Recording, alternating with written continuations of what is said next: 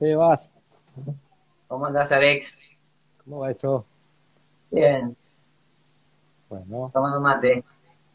Sí, yo también estoy acá. Espera que bajo el volumen porque me vas a, perforar los tímpanos. Ahí está. Bueno. ¿Cómo está todo por allá? Acá está. Los otros días tomando mate juntos y ahora tomando mate a través de una pantalla. es muy bueno, yo pensaba lo mismo recién.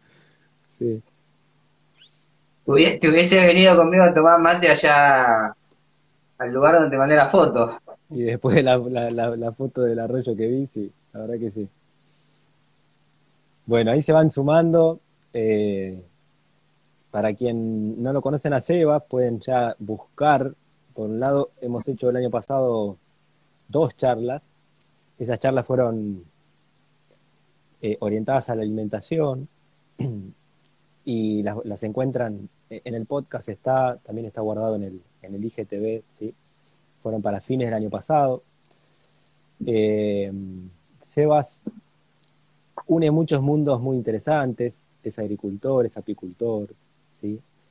Eh, molinero ahora, hace con Maray harinas sin gluten, y, toda esa complejidad de miradas la, vamos a traer hoy para un tema eh, del que conocemos Eva muy poco, me parece, ¿no? O sea, por lo menos a donde me gustaría, por lo menos que lleguemos hoy como imagen, creo que, a nivel social se conoce muy poco de, todo esto que trae el, ser abeja, ¿no? Sí, en realidad se conoce mucho desde algunos ámbitos, eh, podríamos decir de las ciencias naturales y de toda la investigación que trajo el desarrollo de la ciencia, pero se dejó de ver a este ser la abeja y en realidad hoy vamos a tratar de, de verlo un poquito más amplio, que no son individuos, sino que la colmena está representado por individuos en su totalidad y en su forma de organización, son un organismo, son una unidad. Y esa es parte de la mirada que, el ser humano perdió al querer encontrar en las partes las respuestas al todo, cuando en realidad lo primero que tiene que ver es el todo para poder después comprender las partes. Como una inversión que se hizo en, en la manera de poder entender a la naturaleza, ¿no? Como la entendían antiguamente todas las culturas. Así es, así es. Yo pensaba eh, eh, pasar brevemente, si te parece, eh, más pensando en que por ahí alguna persona no, no, no conoce detalles un poco de, qué hay detrás de todo esto de la apicultura ¿no? y la abeja. Brevemente, ¿cómo, ¿cómo se trabaja hoy con la abeja? ¿no? Yo hoy, cuando posteaba que íbamos a tener la charla, hice una pequeña, así como analogía con como el, modelo del agronegocio ¿no? Eh, en los cultivos o el modelo de la ganadería, de, la relación industrial con el animal, donde el animal, la planta y en este caso la abeja, de alguna manera es pensada mecánicamente ¿sí? como una especie de maquinita de hacer algo, de producir algo, ya sean cultivos, ya sea carne o huevos, en este caso miel, ¿no? Y entonces la mirada es vamos a buscar la manera en la cual tengamos el menor costo, producir la mayor cantidad de miel. Y, creo que un poco eso, vos amplialo con todo lo que te parezca, es un poco la, mirada de la apicultura hoy, ¿no? De, lo más industrializado. Sí, en realidad es la mirada que tiene el ser humano con respecto al mundo exterior que lo rodea, ¿no? Que todo se puede comportar como una máquina y todo podemos llevarlo a, un proceso industrial, sea un proceso industrial real o sea un proceso estamos trabajando con seres vivos y los vemos como máquinas, por ende actuamos, pensamos y desarrollamos técnicas para que estas maquinitas produzcan mucho más todos los días de lo que nosotros eh, podemos producir. Entonces, eh, es eso un poco, Alex. La mirada del ser humano a partir de ayer lo charlamos un poco con un grupo de, gente de allá de Formosa.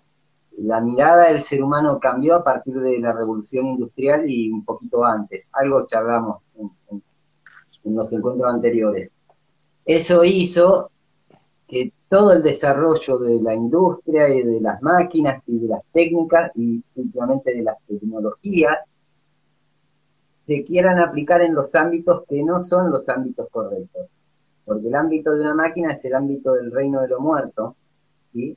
de lo, tecnológico también, y eso se quiere aplicar a producciones vegetales, animales, eh, con esa mirada. Entonces, ahí empieza a haber determinados problemas para el ser humano, para estos seres que se tratan como máquinas y para todo el entorno que está a nuestro alrededor, el medio ambiente.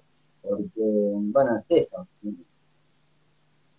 Desde lo que yo observo, para poner ejemplos por ahí más concretos, eso implica hacer reproducir y criar a las abejas en un en una especie de casa, llamemos la colmena, que ni siquiera es por ahí su, su formato más amigable, estimular con azúcares, tal vez usar antibióticos para curar cosas dentro de la colmena.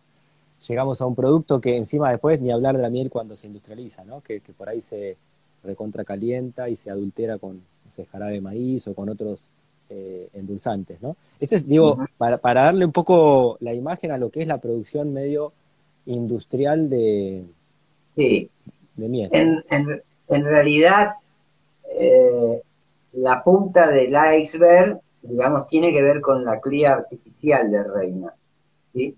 Donde su medio natural de crianza, para que se entienda fácilmente, es una celda real con una determinada forma bastante particular que siempre me llama, no es que me llame la atención, pero siempre llamo la atención a esa forma, porque si uno identifica a las abejas con una forma, ¿cuál sería, Alex? Y vos te digo abeja, ¿qué forma te aparece en principio? Te aparece como un hexágono, no sé. El hexágono, tal cual, el panal. Y ese panal, esos hexágonos, solamente lo utilizan ellas dentro de la colmena para almacenar el polen, para almacenar la miel y para generar las crías. Pero las crías de las abejas que van a ser obreras y las crías de los futuros zánganos, en las épocas que va a haber zánganos dentro de la colmena. Pero en el caso de la reina, hacen algo bastante particular dejan de lado el hexágono y toman la misma cera, la sacan del panal porque ni siquiera está dentro de, la placa, la separan, colgada de la placa, hacen una bolita y hacen una esfera al principio. Y eso tiene algo de importante, lo hemos charlado ya en, en los encuentros anteriores, y que tanto las sustancias como las formas son, de alguna manera, la posibilidad que exista la, la entrada de determinadas fuerzas. ¿sí?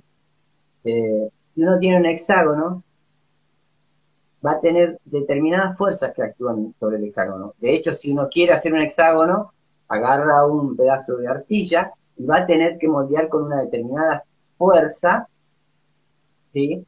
Para generar ese hexágono, ese prisma, un cristal de cuarzo, por ejemplo, que es la representación dentro del reino mineral de lo que serían las fuerzas que actúan en el panal de la abeja. Cuando uno quiere hacer una esfera, las fuerzas, las formas son totalmente diferentes.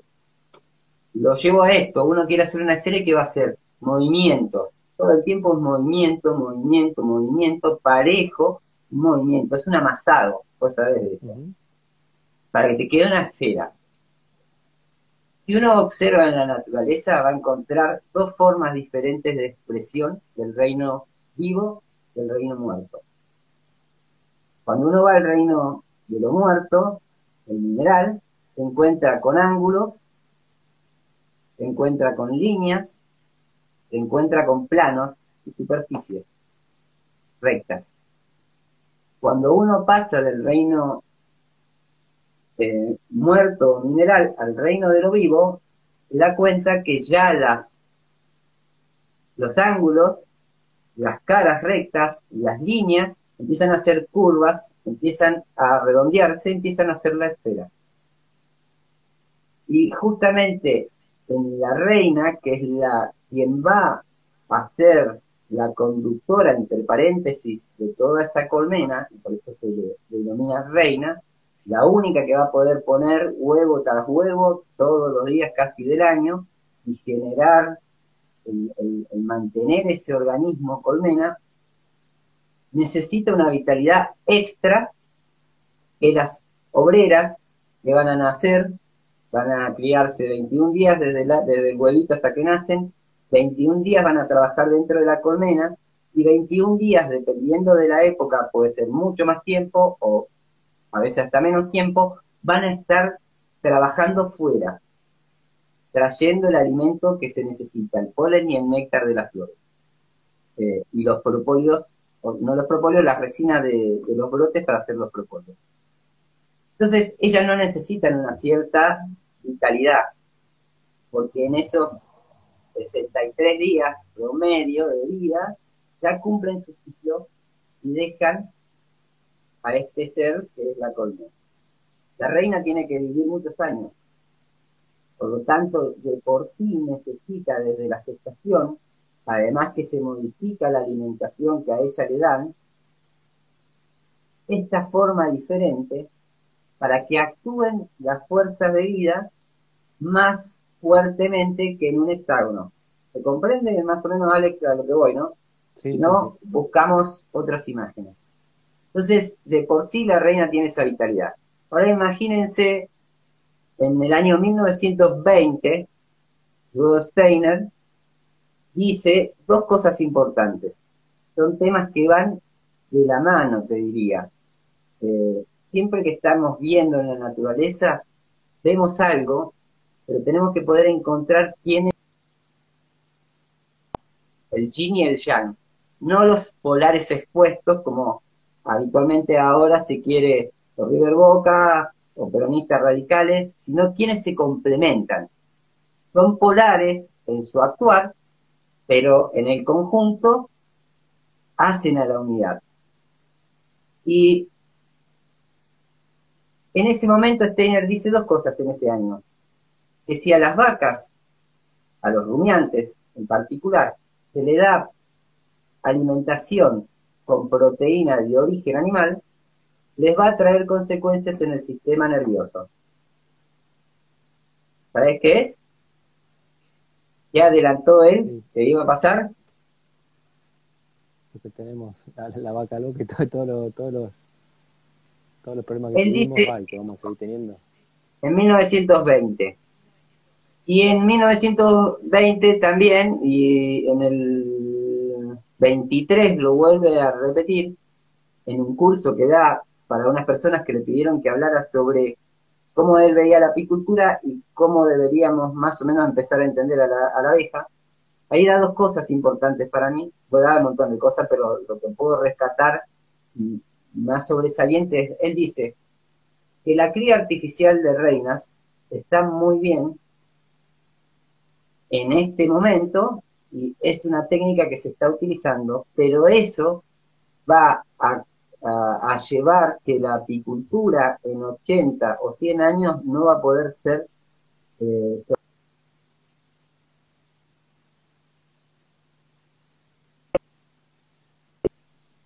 de cría va a traer unas consecuencias. Tanto la vaca loca como el lío que tenemos ahora eh, con las abejas, la desaparición de las, abejas de las colmenas, no mueren, desaparecen. En, en, Estados Unidos hace unos años hasta el 30 o 40% de las colmenas totales del país desaparecieron. No se saben a dónde fueron. No, hubo, no hay rastros. Cuando uno va a ver esas colmenas, acá en Argentina pasa con un porcentaje menor, de abejas muertas que van. Esa técnica, para, que, para alguno que no, la conozca, es, se toma una larva de una celda hexagonal antes de los segundo tercer día, donde todavía a esa larva que nació desde el huevito se le está alimentando con jalea real. En el caso de la obrera se le saca la jalea real al tercer día y se le empieza a dar otro alimento. En el caso de la reina, desde que nace del huevo hasta que va a cerrar eh, su casita, su celda real, eh, la, la jalea real a disposición. Una reina que nace en una celda real esférica, ya desde el primer día está puesta en la cuna que corresponde, en la cuna real, por decirlo en términos que se entienda. Una larva que se saca en un hexágono ya no estuvo en una cuna real. Los primeros dos o tres días, inclusive desde la puesta de huevo se le puede agregar un día más,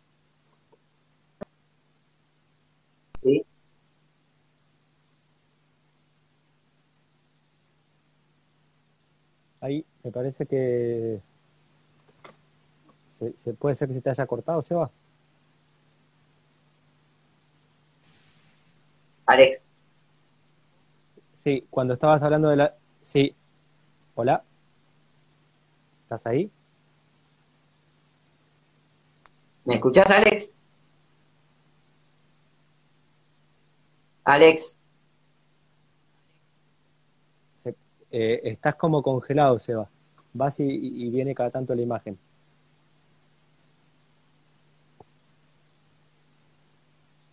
Se te ve, pero ahora no se te está escuchando. ¿Vos? Ahí está. ¿Ahí? ¿Volví? sí, ahí estás, ahí estás. Justo habías dicho lo de la larva naciendo en el hexágono, ¿no? que no recibe las mismas fuerzas que, si fuese circular. Ya pasa, sí, ya pasa una cierta cantidad de días, no en la cuna real, sino en una cuna normal, digamos, de la plebe, para llevarlo a, los términos esos que se, que se utilizaron. Pero a su vez, esa larva no es puesta en una celda real de cera hecha por las propias abejas. En general es una tapita de qué? De plástico. Donde se pone esa larva y se incentiva a las abejas a criar esa larva como una reina. Pero su cuna es de plástico. Si uno es medio natural, hace la cría con celdas sacadas de otros panales. Celdas reales que las abejas o usaron o no, no, los dejamos que la usen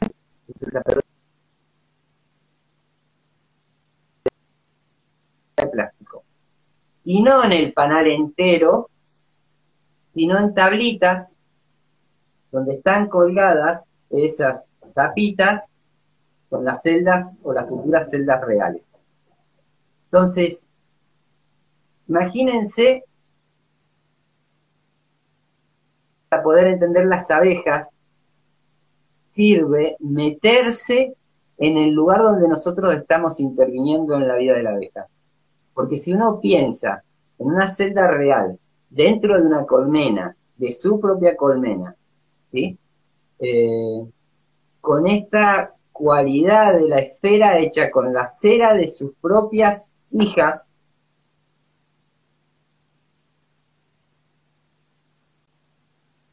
por decirlo de alguna manera, pero es su cera, su lugar y su calor. Continua, una de las cosas que hace es transmitir el calor. Y no solamente el calor,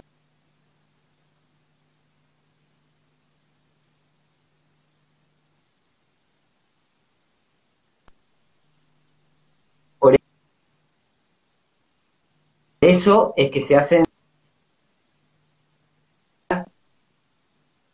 con la cera de abeja. Cuando uno se imagina una tablita con los taponcitos de plástico, con un montón de larvas ahí creciendo, sin esa unión de la cera, evidentemente el calor materno no existe esas abejas no tienen las fuerzas necesarias para ser reinas.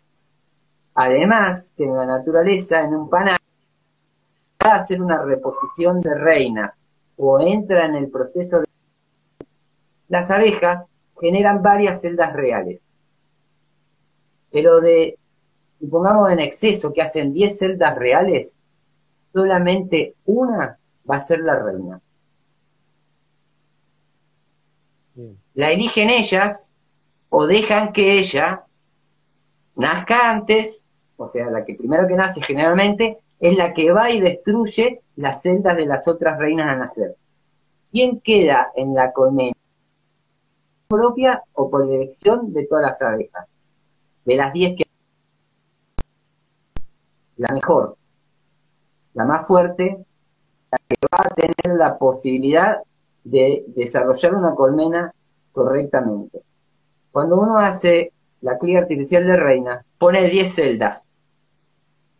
De esas 10, una va a ser la mejor. Después hay 9 que no serían las mejores. Y si uno empieza a llega a que hay 5 más o menos y 5 que no sirven para nada. Pero quien vende las reinas, ¿qué le interesa? Vender la mayor cantidad de reinas. Entonces, de las 10, una es la buena. 9 que compras no son la mejor. Y la última del escalón, la que las abejas directamente ni la hubiesen aceptado en una colmena, también va a querer generar una colmena. Esa abeja no tiene ni la fuerza, ni la salud, ni la eh, posibilidad de generar, y uno va ahora al segundo término que, o, la segunda imagen que el nos trae, que la colmena es un organismo, no son individuos. Y tienen una organización, cuando uno lo estudia bien en profundidad, como un organismo, donde los individuos generan por unión, por trabajo, por como uno lo quiera ver, un organismo que inclusive tiene un cuerpo físico que es el panal de cera. Y después podemos hacer su correlación con el ser humano. ¿Qué significa esto? Bien. Entonces, Steiner dice, con la cría artificial, no más de 80, 100 años, donde va a ser inviable la apicultura. ¿Y cómo lo vemos eso después de 100 años de cría o más de cría artificial? Todas las enfermedades, todas las problemáticas que existen, más allá que hay muchas que son externas al apicultor y a la apicultura en general. ¿sí? Porque lo que está en el medio ambiente, todos los cultivos transgénicos, toda la desaparición de la flora nativa, la desaparición de las praderas, cuando en la antigüedad la Argentina tenía casi 50% de praderas para alimentar a las vacas y un 50% de agricultura, ahora, no sé, no, ni quiero seguir estos números, pero no creo que llegue al 20% del total de agricultura. Las abejas, en ese momento anterior, uno iba por el campo, veía montones de panales dando vueltas. Y ellas encontraban en estas praderas el alimento natural y elegían lo que querían comer. La apicultura de hoy es tan rentable, entre comillas, para el apicultor que quiere hacerla rentable, que lo que hace es las abejas las agarra, las mete en un cajón, las cría de la manera que dijimos y un montón de otras cosas más, ¿sí? las lleva a Tucumán en el momento que están floreciendo los cítricos. Consumen solamente néctar de cítricos, en el mejor de los casos de limón, mandarina y naranja, en el peor de los casos limón solo, y el polen del limón. Hacen una monodieta durante un cierto periodo, dos meses supongamos.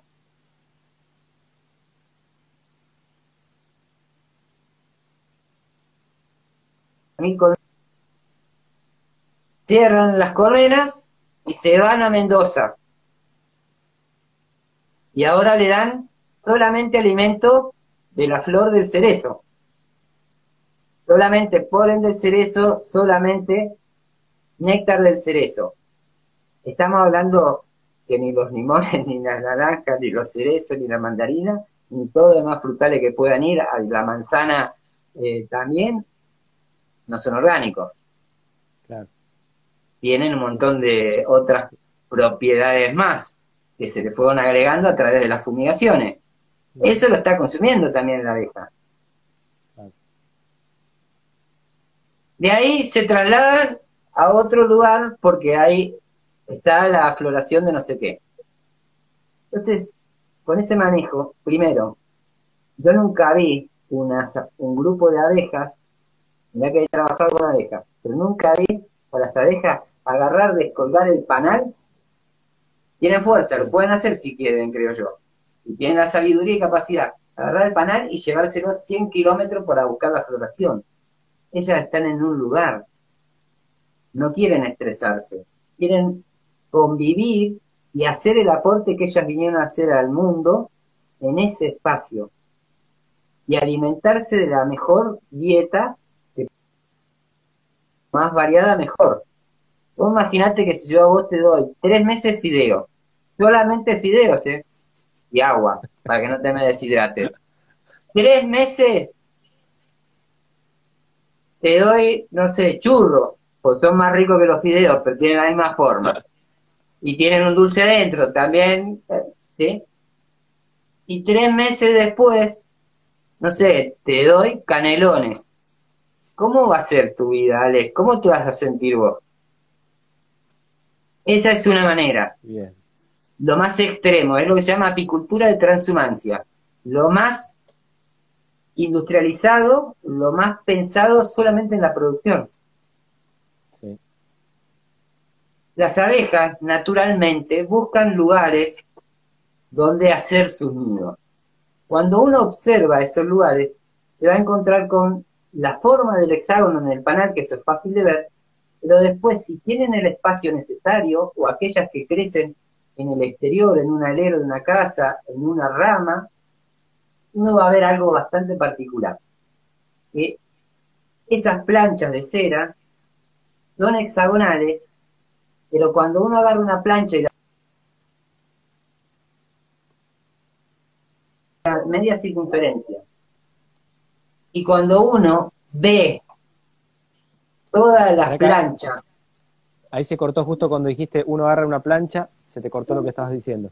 Una plancha de esa panal natural, mira y se va a encontrar que la forma es un semicírculo. Y cuando uno ve el conjunto de todas esas planchas, una al lado de la otra, las del centro son más grandes, las que le siguen son un poquito más pequeñas, un poquito más pequeñas, un poquito más pequeñas. Cuando uno mira la totalidad, es una esfera, una semiesfera, porque ellas necesitan trabajar con esos dos ámbitos de la forma, el hexágono y la esfera, el prisma hexagonal y la esfera. Lo tienen en cada plancha y lo tienen en la totalidad de este organismo que están conformando. Vos agarrás esa esfera y la pones adentro de un cajón. ¿Cómo es ese? Ahí se te cortó de vuelta. Decías la esfera la pongo en un cajón, en un cajón cuadrado. En un cajón cuadrado, ¿sí? Las condicionás a estar en un prisma. Además de eso, le quitas la posibilidad que hagan la media luna con el panal. Le pones marcos rectangulares.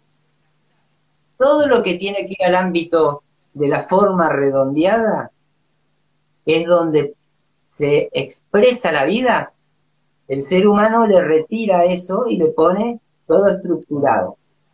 Y solamente en el tamaño de estas de estas colmenas y en el desarrollo que se hizo, ojo, yo trabajo, trabajo de una manera diferente, pero tengo que trabajar, si quiero trabajar con esos cajones, lo tengo que hacer de esa manera, dándole algunas modificaciones para poder generarle un bienestar a la abeja, entendiendo sus necesidades y no solamente las necesidades mías de producir miel, producir propóleo y producir cera.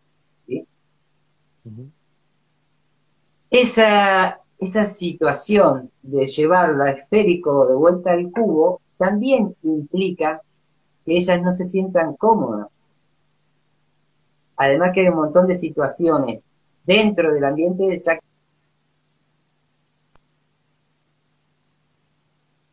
cuando las colmenas que se hacían eran tipo cúpulas y de paja. Porque si hay algo que a ellas les resulta nocivo es la humedad. La condensación del aire dentro de la colmena. Y eso se da en el invierno. En una cúpula, la humedad y el calor de la colmena va hacia el centro de la cúpula y cuando condensa, ¿cómo cae? No cae así, cae por los costados. En un techo plano, la humedad condensa por el mismo calor que ellas tienen que generar para estar vivas en el invierno y pasar el invierno. ¿Y cómo cae? Así. ¿Y dónde cae? En el mismo lugar donde se genera el calor.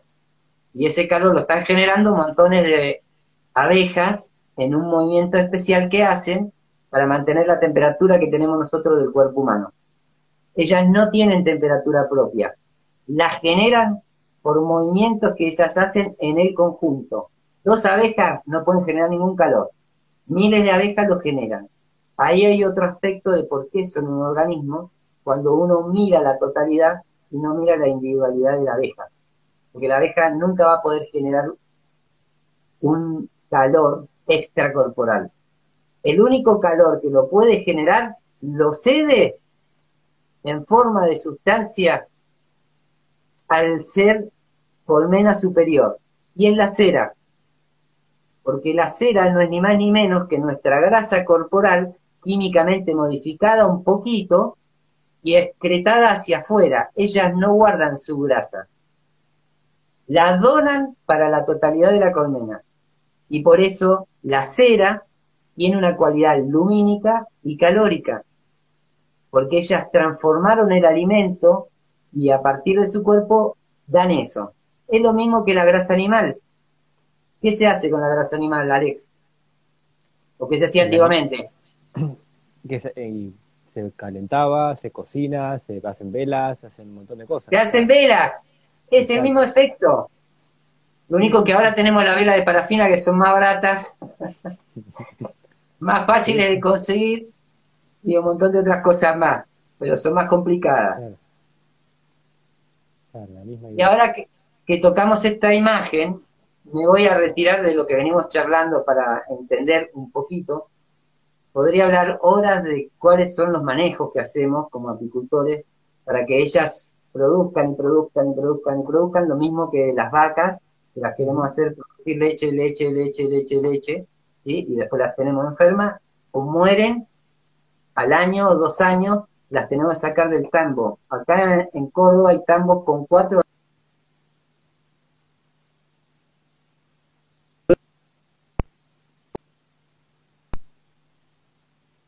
que ahí justo te fuiste y eh, quería escuchar lo que decías de acá en Córdoba. Cuatro ordeñes. Con cuatro. Esas vacas. Cuatro ordeñes. ¿Cuatro ordeñes por día? Sí, Alex. Y van por más. Esas vacas son máquinas y se desgastan muy rápido.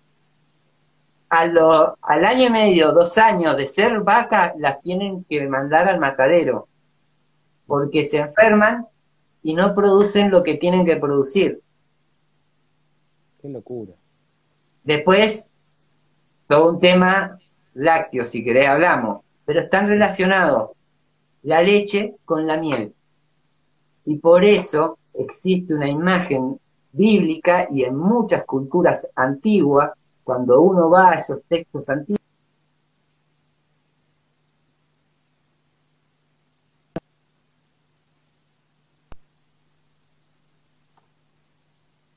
Ahí se volvió a cortar. Estabas hablando de, la, de los textos antiguos, de la leche y la miel, creo que ibas a traer algo de eso y se cortó.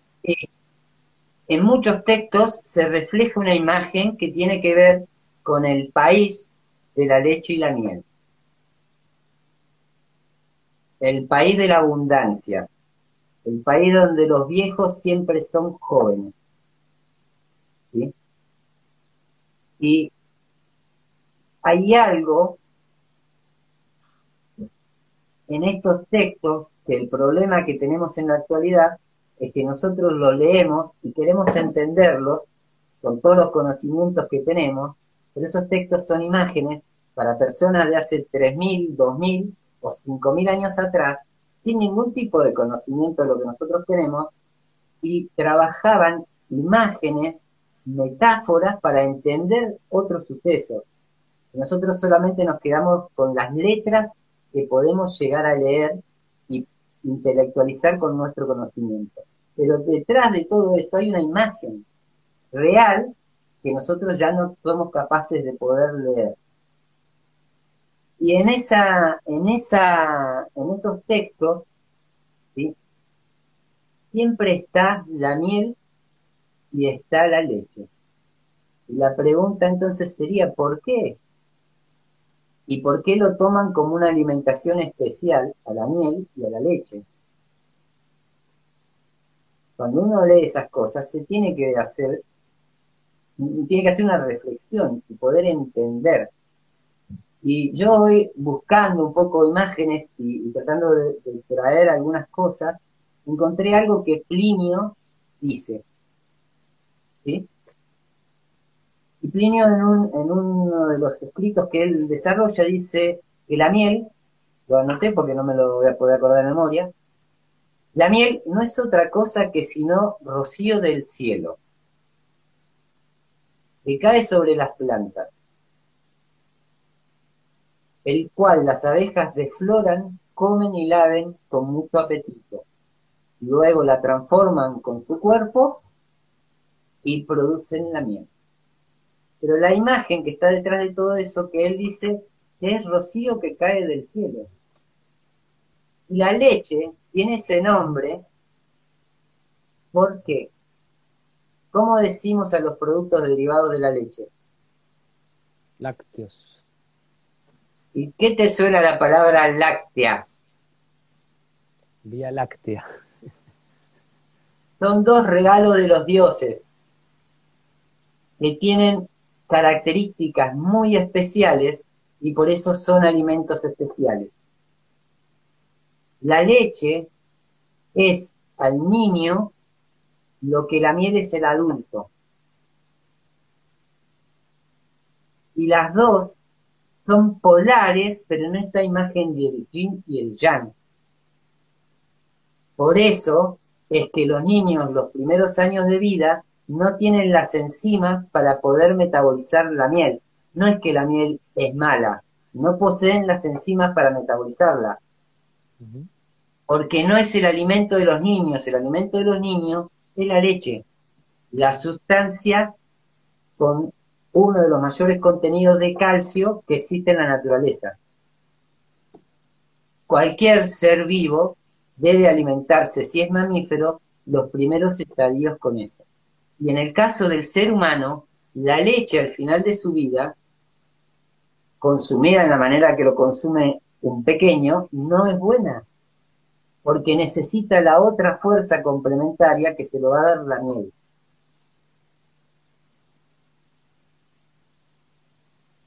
Y la miel en sí trabaja con una sustancia, pero que no está dentro de ella pero están los procesos que estas sustancias pueden trabajar. Y Steiner en alguna de las cosas que nos acercó nos habla de dos sustancias, lo calcario y lo silicio, como sustancias polares, pero que se complementan.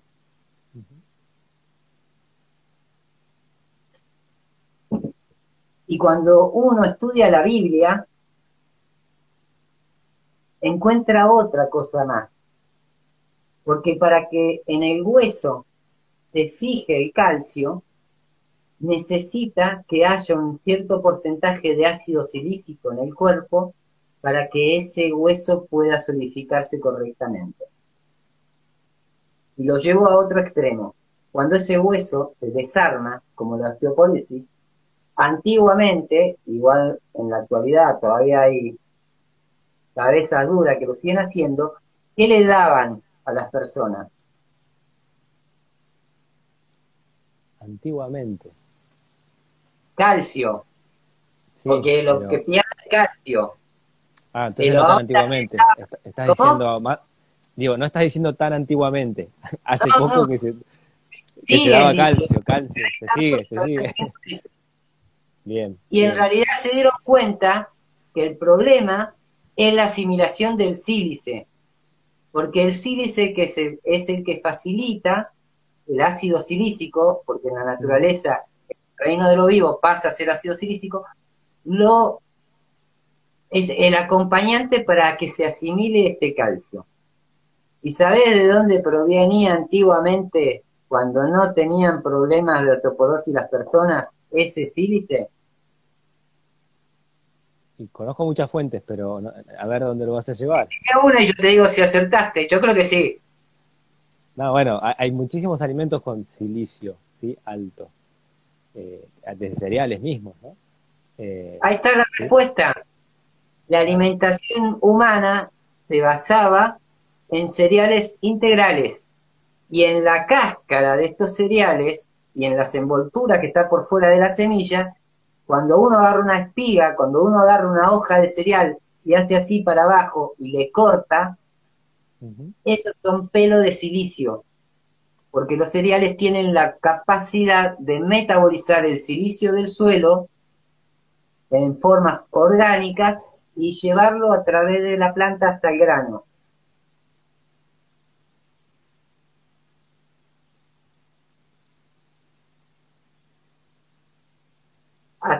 Más o menos va quedando redondeando esa idea que estoy trayendo, de la abeja con, con, el proceso del silicio y la vaca con el proceso de los lácteos. Entonces, en el, en el final de la vida necesitamos el complemento, que es la miel, y no tanto lo lácteo. Y uno lo puede hasta encontrar en la Biblia, pero en una metáfora, esto que yo dije. Y de hecho, los huesos se constituyen estructuralmente con formas. Eh, que tienen, son formas hexagonales. La estructura del hueso, ¿sí? la unidad con que se estructura, son columnas hexagonales. No importa el nombre que se le da a eso. ¿Quién genera esa forma? Lo hace el calcio rellenando la fuerza de los silicios. Cuando esas formas se desarman, se libera el calcio, lo que hay que hacer es volver, no a meter el, el, ladrillo de calcio, porque no se va a pegar, porque el que va a unir todo eso es el proceso del silicio. El alimento en la actualidad no tiene esa cualidad. Las harinas refinadas y todo lo que viene refinado no tiene esa cualidad. Por eso las personas, además de que en la actividad diaria no se fomenta la fijación del calcio, con la alimentación menos, porque lo que necesitan como complemento es así. Y hay una imagen en esta Biblia, en la Biblia, traje la Biblia porque es lo que más fácil puedo, puedo encontrar y sé que ahí lo encuentro seguro. Y Salomón dice en un momento, las, las palabras agradables son un panal de miel dulces para el alma y curativas para los huesos. Mira, ya ahí está, ahora en los escritos científicos palabras claves. Te ponen cada acá y te ponen 10 palabras claves. Bueno, acá miel, alma, huesos, curativos si quieren pongan. En ese relato no es solamente lo que uno está leyendo, sino que hay una imagen real de lo que hace la miel. Y la abeja, en el camino de evolución del ser humano, fue el ser que permitió, visto desde un lugar, que el ser humano empezara a poder conformar su cuerpo físico a través de una estructura sólida como los huesos. Y esa es la primera razón por la cual la abeja viene al mundo.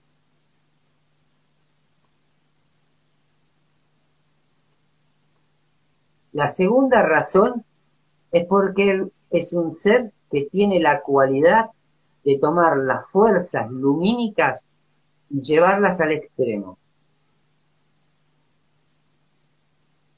Lo regala como cera, pero cuando a uno le pica una abeja, lo que nos está picando es el ácido de la abeja, el veneno, la toxina que le llamamos, y esa sustancia no es ni más ni menos que la transformación del néctar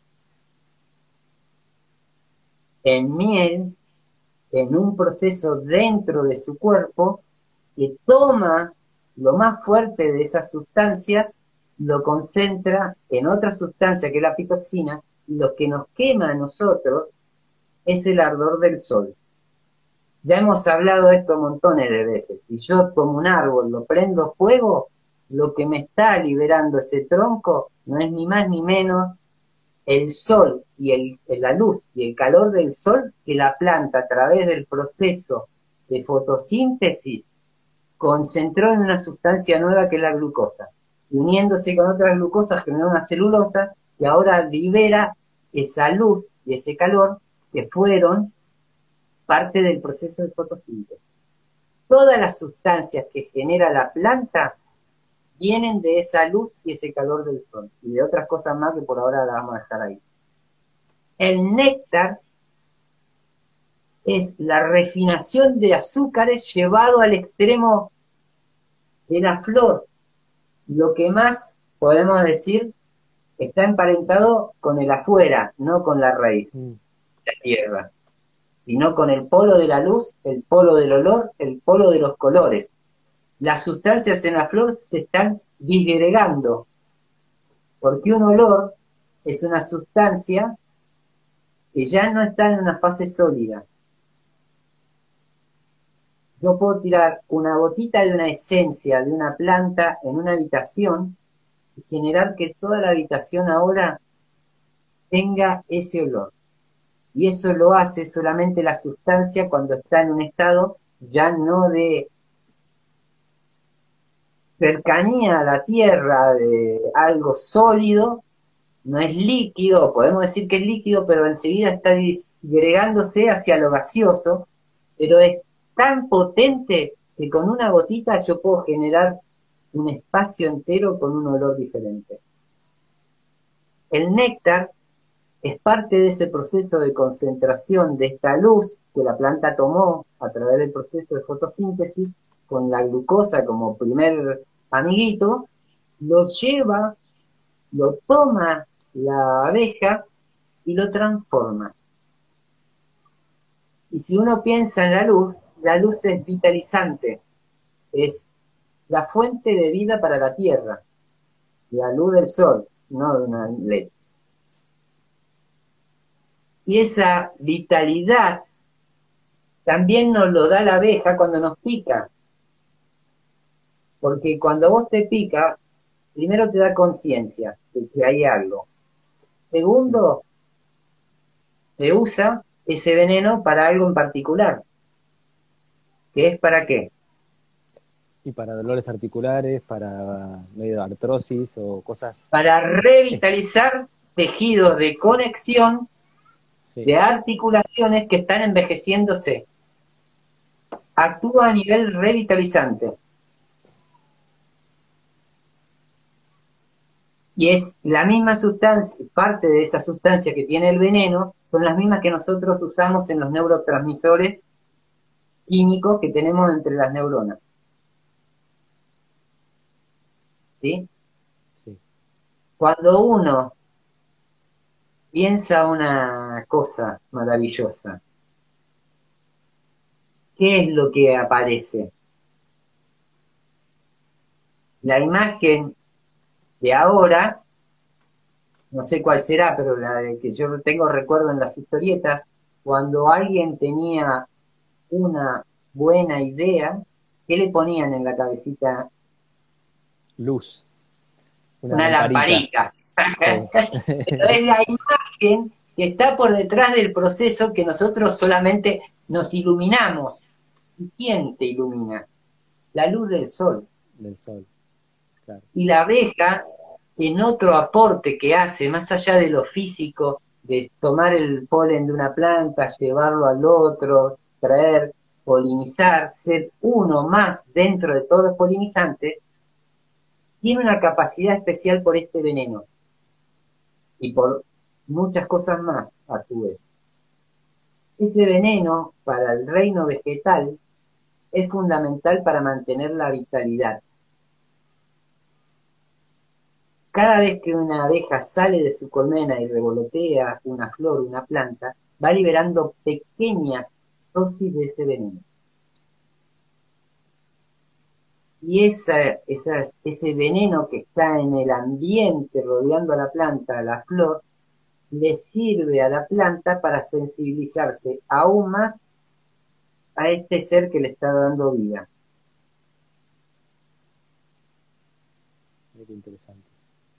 Las plantas nos muestran el camino de la luz en la tierra. Son no los primeros seres de la cadena trófica. Son los únicos capaces de tomar luz y calor del sol, unirlo químicamente en una sustancia en la Tierra y darlo a disposición al resto de todos los seres. La abeja lo que hace, le agradece por ese gesto y la ayuda a que sea su compañera le da el veneno y la ayuda a que se mantenga reproduciéndose a través del proceso de, polinización. Nos fuimos de la apicultura, pero estamos en la apicultura. Por eso, en la antigüedad, quienes criaban las abejas no eran cualquiera. Las abejas, la cría de abejas, la producción de miel y la producción de cera estaba a cargo de los quienes. Y no, imagino sacerdotes o algunos personajes muy particulares, ¿no? Abocados a un nivel de observación tremendo, porque... En, en, en, tiempos remotos eran ellos los que tenían esa responsabilidad de criar estos seres. Nosotros ahora solo vemos, vemos el aspecto de los monjes Monacal, que son grandes productores de muchos productos buenos que vienen de la apicultura. Y la apicultura justamente se desarrolla y se inicia como apicultura manejada por el ser humano, no una apicultura natural, en los centros de estos monjes. Y cuando uno va un poco más atrás, se encuentra una relación muy directa y por eso aparece muchas veces en la Biblia. Porque estos seres especiales que tenían una relación, no importa con qué Dios, con el mundo que está, el mundo espiritual, cada uno encontrará si fue Mahoma, Jehová, si fue el Buda. Bautista se alimentó durante 40 días en el desierto de qué alimentos, comiendo langostas y comiendo miel.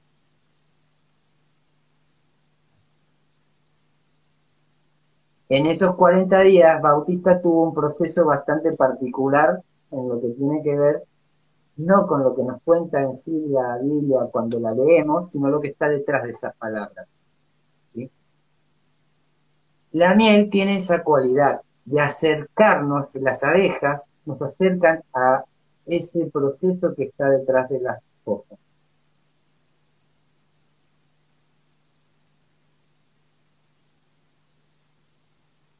Hay, hay una historia que yo la conté la otra vez, que se relaciona en forma directa con esto, y ahora la vamos a contar invertida.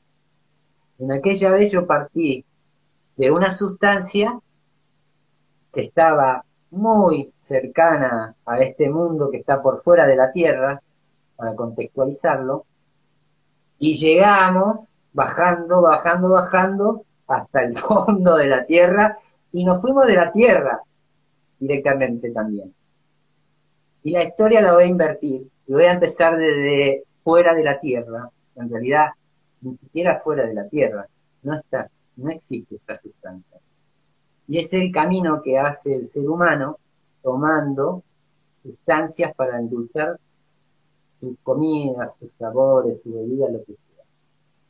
En la actualidad, esa sustancia no es real, no existe, es del mundo virtual, estamos en la era virtual, en la era de lo no real, y es que todos los edulcorantes artificiales, con el aspartamo y los compañeros a la cabeza, no existen en la naturaleza. Los crea el hombre artificialmente.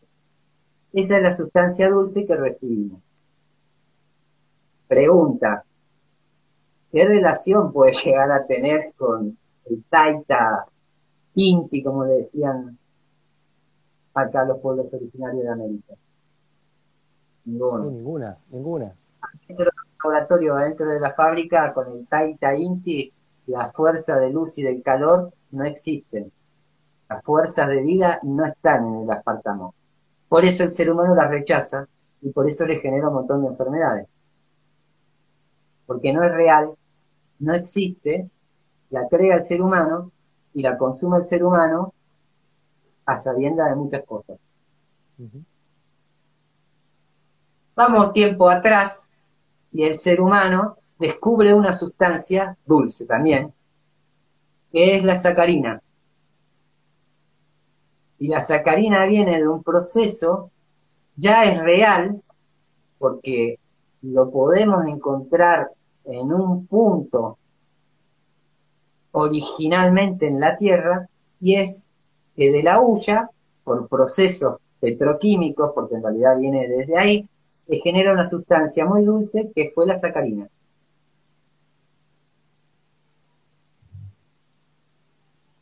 La sacarina proviene de algo que está debajo de la tierra, ya fue origen animal o vegetal, pero está en un proceso de mineralización. La hulla es un mineral vegetalizado o un vegetal mineralizado. Es un carbón, tipo de carbón, pero está allá abajo en la tierra. Las fuerzas lumínicas ya no son tan lumínicas, son más oscuras. Hay bastante oscuridad debajo de la Tierra. Que no me crea que entre acá abajo.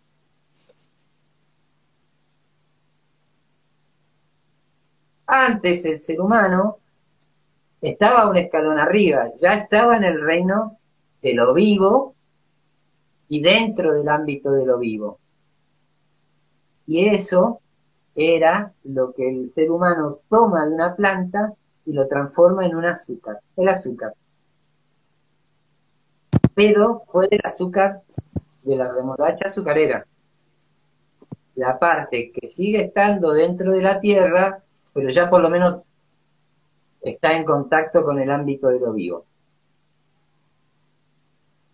Pero no deja de ser tierra. En las charlas anteriores lo describimos al revés y fuimos describiendo cómo todo eso acompaña al pensar del ser humano y al desarrollo de la técnica, de la tecnología, ¿sí? que se fue dando en cada uno de esos procesos para lograr la extracción de, estos, de estas sustancias. De la remolacha azucarera salimos de la tierra y nos vamos al ámbito por lo menos de la luz, del verde, porque la sustancia que se usaba en ese momento o que se descubrió en ese tiempo fue la de la caña de azúcar. Con la caña de azúcar lo único que hay que hacer es exprimirla y sacar un jugo que ya de por sí es dulce y si uno lo quiere concentrar en, el azúcar, lo puede agarrar y con, eh, pasar por calor y se concentra en el azúcar rubia, el azúcar mascabo, que es sin ningún tipo de refinamiento. Si uno ya quiere irse más al refinamiento, que fue lo que pasó, le va el azúcar rubia. Ahí ya, cuando se limpió la cara del azúcar, muy poco quedó de esta luz que la caña de azúcar había podido unir a la sustancia generando la sacarosa. El proceso de refinamiento lo separa de este ámbito de la vida. Por eso no es lo mismo el jugo de uva, el jugo de, la caña recién sacado, que un azúcar mascabo, que un azúcar blanca. Bien. Y anterior de eso, el ser humano estuvo en el ámbito de la flor, en el ámbito que está más en contacto con estos procesos lumínicos y calóricos, con estos procesos exteriores a la Tierra. La hoja lo tiene, pero de una manera diferente. Hace la fotosíntesis.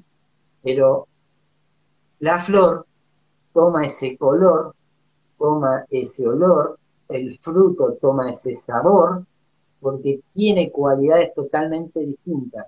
Y volvemos, la hoja es un plano, la raíz es una línea,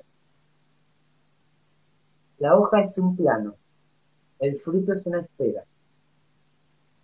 Podemos tener frutos diferentes, obviamente, pero la imagen que uno tiene cuando dice fruto, ¿qué fruta te aparece a vos, Alex? La manzana, la manzana, la manzana, algo redondo, sí. es la, representación. Está concentrado la máxima vitalidad de una planta en un punto, ¿sí? en, en esto. y esa sustancia no proveía en forma directa de la flor. Era un juguito de la flor que unos seres muy especiales transformaban y le daban en ese tiempo muy antiguo, cuando se descubre esto, no cuando se descubre, cuando se le da al ser humano esta sustancia, eran el tiempo de los patriarcas. Cuando digo patriarca ya no es la Biblia, es a todo nivel del mundo hubo personas que tenían determinada relación con los dioses o diosas y tenían esta posibilidad de conectar todavía con estos seres. El resto ya no lo podía hacer. El rey, con su corona de oro, el oro qué significa. Después se, transformó toda imagen y la reina abeja no es la reina sentada en el trono llena de joyas.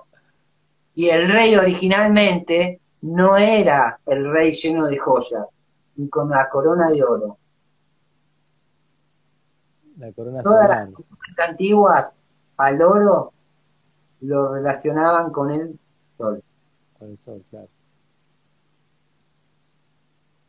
estos patriarcas, estos reyes, entre comillas, pobres, eh, usaban la miel no para endulzar el mate como hacemos nosotros, ni el té, ni una tostada, sino para tomar esas cualidades lumínicas para iluminarse y poder conducir a los pueblos.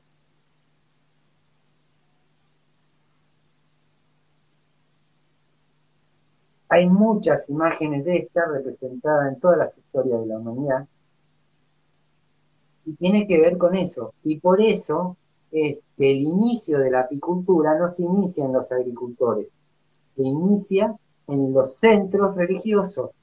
Y religioso no viene con una religión. Religión viene de religar. ¿Religar qué? Al ser humano con lo espiritual. Ese es el concepto de religión. No imponer las leyes religiosas.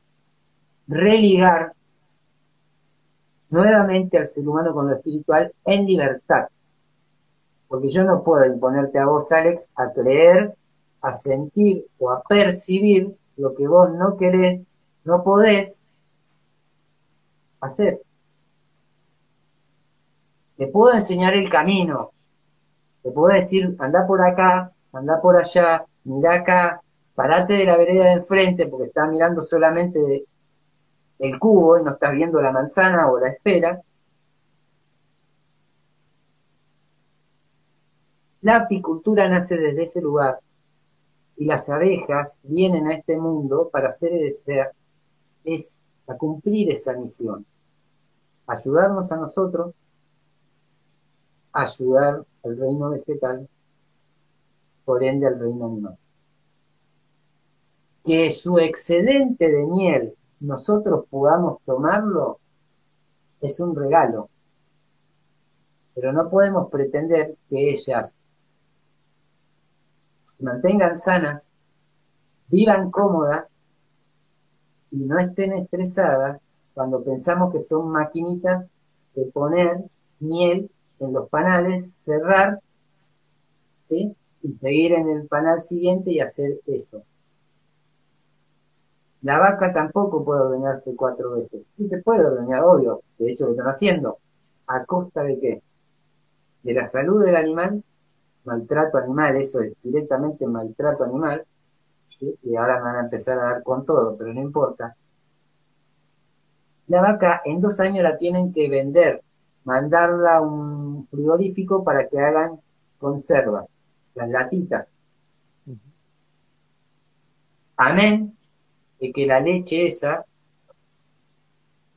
no te va a caer bien a vos, Alex. Tu cuerpo, por suerte, va a reaccionar no solamente por la forma de estas cuatro ordeñadas o dos ordeñadas, porque también no lleguemos al extremo de los cuatro en dos ordeñas, el alimento que ellas reciben, la forma en que lo reciben. Vos pensás que a las vacas se les puede dar esta proteína de origen animal, con la consecuencia de la vaca loca. Por eso se dejó de usar la harina de pescado, la harina de sangre, etcétera, etcétera. Pero se le pueden dar globulitos de urea. Le pone en la boca, en la comida, globulitos de urea, porque ellas reciben más nitrógeno, los microorganismos del rumen producen más transformación de la fibra, producen más proteína, etcétera, más leche. Pero ese nitrógeno que va a componer la proteína final viene del reino mineral. Ya ni siquiera del reino vivo. En el caso de la proteína animal, ese nitrógeno que se le está dando, porque en realidad la harina de pescado, la harina de sangre, es buscar que ese nitrógeno que todavía queda como residuo de una industria, porque esa es otra, en lo que queda de lo que queda de algo que fue pensado en alimento, todo el residuo ese va a parar a la vaca. Y se le da a la vaca para que transforme eso en leche o en carne. La carne no tiene tanto, es más una cuestión anímica de antipatía, simpatía, pero no es tanto el rechazo. Por lo menos con la carne verdadera. Mm. Que es real, no la carne virtual, porque estamos en la época virtual, no te olvides, Alex. Y están generando carne virtual, con un eslogan por detrás, consumir porque los animales la pasan mucho mejor si nosotros, acá en el laboratorio, generamos tejidos que no tienen ningún tipo de maltrato y es carne. La comes, la sentís y la olés como carne. La leche es más jorobada, porque todas esas proteínas que se inician en ese proceso de un nitrógeno, en principio, eh, químicamente puede ser igual, si uno se para solamente en el aspecto de lo físico. Lo único que son tan piolas, Alex, que lo ponen en forma de globulito para darle un poquito de generar vida. Se piensan que porque es un globulito de urea, van a no, no, es un chiste. Es un chiste lo que yo estoy diciendo y es un chiste lo que hacen cuando uno ve esa imagen de trasfondo. Eso no tiene nada de vida. El nitrógeno real es el que está en el aire en contacto con el sol, que baja a la tierra, los microorganismos del suelo lo pueden tomar desde, el gaseoso, transformarlo en su propio cuerpo como proteína o como sea el nitrógeno y después cederlo, ese nitrógeno a la planta en diferentes formatos para que ella lo tome y haga el final de la proteína vegetal que lo va a tomar el rumiante y lo va a transformar con todas esas fuerzas desde algo que estaba muerto en el aire químicamente el nitrógeno N2 hasta formas vivas, porque en la proteína está vivo, sobre todo si el pasto está vivo. Puede estar un poquito seco, pero está todavía en el ámbito de lo vivo. Esas fuerzas todavía permanecen en la sustancia y en los materiales. Cuando la vaca transforma eso, lo hace correctamente, olvidándonos de muchos otros aspectos que hay que tener en cuenta. Por eso, la lactosa y las proteínas de la leche nos producen rechazo, porque no están hechas correctamente. lo más cómico de todo, el video que yo te mandé los otros días, es que ahora están haciendo leche en laboratorio, es igual, es leche que ponen. Yo no voy a decir la marca,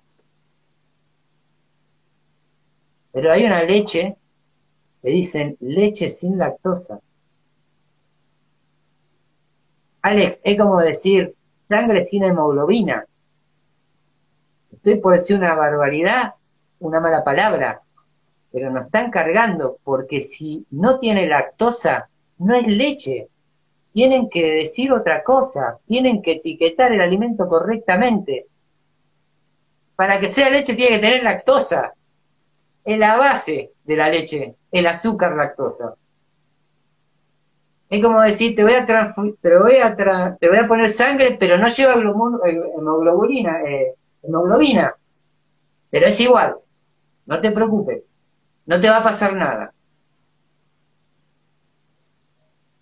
La miel es lo mismo. Te ponen miel en el supermercado, pero abajo chiquitito, con agregado de jarabe de acta fructosa. Sí, sí, el licuado. A la abeja le saca la miel, que es su alimento, para poder vender más miel y como en el invierno no tienen reserva porque le sacamos hasta las reservas que eran de ella, ¿qué le damos? Azúcar. En el mejor de los casos. Jarabe, glucosa o cualquiera de esas cosas. En el mejor de los casos. Y como también le sacamos el polen, porque el polen era fuente de proteína para la abeja, la miel es la fuente de azúcares, energía, vitalidad, se le hacen tortas con harina de soja transgénica. Entonces le damos azúcar blanca refinada porque es mucho más barato que la miel.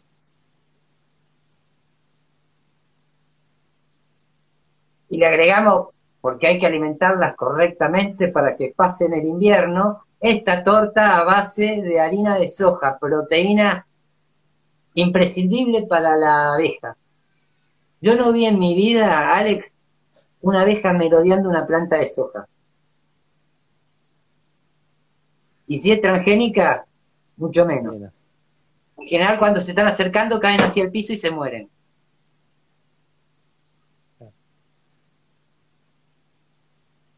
Entonces nosotros pretendemos que nuestras abejas se sientan cómodas en una caja cuadrada, dándole azúcar, sacándole toda la miel, es, bien, es bien loco lo que hacemos, y me incluyo, lo que hacemos los apicultores. Yo no lo hago, pero me incluyo como grupo y como agricultor.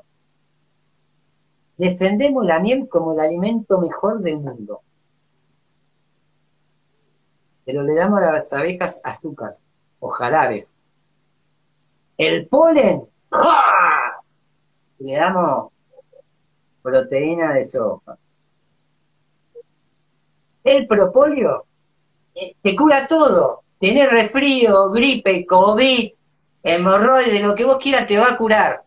Pero ¿sabés qué le hago yo a, las colmenas? Porque le saco todo el propóleo, porque es para vos lo mejor. Pero a la abeja le tengo que dar todo tipo de antibiótico y fungicida y acaricida y lo que vos te imaginas. Entonces, somos incoherentes como seres humanos. Por un lado decimos, el propóleo es el mejor de todos los... Y le tenemos que poner todo lo que nosotros no queremos comer o tomar, se lo damos a ellas. ¿A vos te parece que las abejas se van a querer quedar viviendo en esa caja de zapatos? En marcos cuadrados. Ahí, tenemos el Con esa alimentación. No, se van. Claro, se van. Nos están mostrando algo. Lo que pasa que nosotros, por un lado, lo hacemos en forma inconsciente. Porque muchas personas, y con esto pido la disculpa a quienes se sientan tocados por la forma por ahí impetuosa que digo algunas cosas, pero no la voy a dejar de decir porque son reales, son inconscientes porque es tal fuerte el mensaje de que esto es lo que va a salvar al hambre del mundo, están cegados y no pueden ver otras posibilidades. Y todos pensamos que más es más y a veces menos es más. Hay un cuento que yo en las charlas de apicultura lo empecé a utilizar de la andricina. Búsquenlo. Es el cuento de un norteamericano que viene a la Argentina para el Mundial del 78 y se va, no me acuerdo si salto Jujuy, y se encuentra con un colla abajo un árbol y una manada de cabras. Escúchenlo, primero se van a reír mucho. Y después de la risa reflexionen lo que la andricina nos quiere decir a través del humor. Porque así como hay textos muy serios que nos quieren transmitir cosas serias más allá de las palabras escritas, hay personas que tienen la cualidad como Quino, como la andricina, que en muchas imágenes, en muchas historietas, en muchos cuentos, nos están trayendo lo peor del ser humano para que lo transformemos. Y las abejas y muchos seres en la naturaleza nos están mostrando eso, pero de una manera no risueña, no caricaturesca ni cómica, trágica. Pero tenemos que aprender a releer la naturaleza, a entender a los seres vivos que nos pueden brindar un alimento correctamente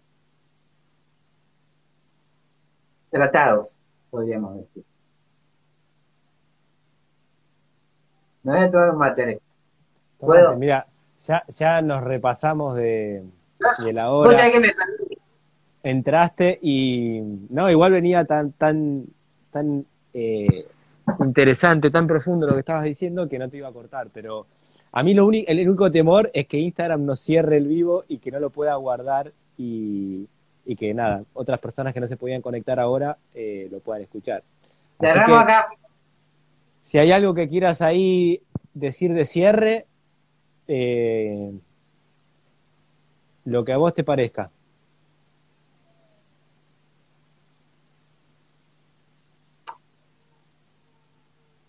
Voy a leer un pasaje de la Biblia, ya que hoy me metí ahí a trabajar algo de los textos que dice así, aquel día le juré que los sacaría de la tierra de Egipto, a una tierra que yo había escogido para ellos, que mana leche y miel, que es la más hermosa de todas las tierras. Es la tierra prometida. Pensemos qué estamos haciendo para llegar a esa tierra con la leche, la miel, las abejas y las vacas. Nos vemos, Alex. Gracias, Eva. Un abrazo grande. Un abrazo grande, che. Hasta la próxima. Chao, Alex.